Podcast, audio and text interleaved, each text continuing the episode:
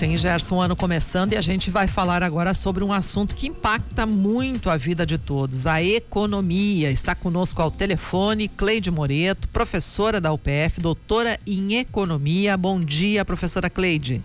Bom dia, Zumara. Bom dia, Gerson. Bom dia a todos os ouvintes da Rádio UPF. É um prazer estar aqui com vocês. Professora Cleide, dá para fazer um prognóstico sobre a economia em 2024? Olha, os economistas sempre fazem prognósticos, alguns mais assertivos que outros, mas no final de toda essa projeção existem alguns elementos que se consolidam. Eu estou bastante eh, positiva para 2024, Zumara. Eh, mesmo que nós tenhamos projeções de crescimento na nossa produção abaixo do que aconteceu em 2023, existe uh, uma expectativa de retomada do investimento produtivo e isso é fundamental. O que gera uh, emprego, o que gera renda, o que gera salário, rendimento é o investimento produtivo. E nós precisamos uh, fortalecer essa estrutura básica. E para isso também, os empresários, aqueles que tomam decisão para uh, investirem no mercado produtivo, eles precisam de alguns sinais do ponto de vista das políticas uh, públicas, macroeconômicas que estão sendo implementadas. E é justamente por esse motivo que há uma expectativa positiva em função das reformas já iniciadas Uh, como é o caso da própria reforma tributária. Esses seriam os sinais, professora?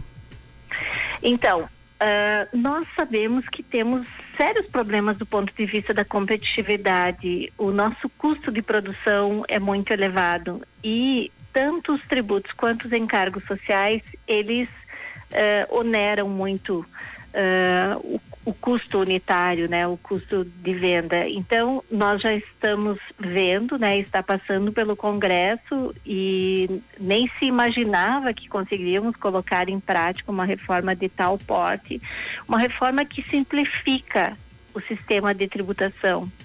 E nessa simplificação, eh, não é que vai mudar o percentual total da carga tributária do país, mas o, o quanto cada setor será impactado uh, terá um resultado bastante expressivo. E, portanto, espera-se que uh, nos coloquemos de uma maneira mais competitiva no mercado. Outra questão importante, assim, Zumara, é nós estamos num cenário de queda de taxa de juros. Toda vez que a taxa de juros baixa, existe um bom prognóstico para que voltemos a acreditar na produção. E essa taxa de juros só consegue ficar baixa se nós conseguirmos manter a inflação baixa. E a inflação tem se mantido baixa, ela fica próxima para o ano 2024, a projeção de que ela não passe de 4%. Entre uma meta de 1,5 a 4,5, uh, que é o, o que é o intervalo, né, de valor máximo. Queria voltar um pouquinho à reforma tributária, professora. Uma das coisas que se fala ali é a taxação na origem, né? É muito cedo para imaginar que isso possa beneficiar uma cidade como Passo Fundo? Olha, é, eu acredito que é ser, não é tão cedo porque é uma realidade, é o que está se tentando colocar em prática, né? Uh, se nós formos avaliar qual é a principal característica da nossa, do nosso sistema de tributação, infelizmente é a bitributação ou uh, o próprio consumidor, né, paga mais de uma vez uh, e a, a, maneira como esse recurso depois ele é dividido, né, com a, a, a implementação do imposto único, uh, aguarda-se uma distribuição mais equitativa entre as próprias esferas públicas, né, federal, estadual e municipal. Então, nesse ponto de vista, eu também vejo como com bons olhos é, essa possibilidade. Agora, professora, a reforma tributária na prática ela vai ser implementada a partir de 2026. Ainda tem um tempinho aí para as adaptações. O simples fato dela ter sido promulgada e foi promulgada num ato histórico pelo Congresso, pelo presidente da República, já é o suficiente para esse otimismo de retomada da produção?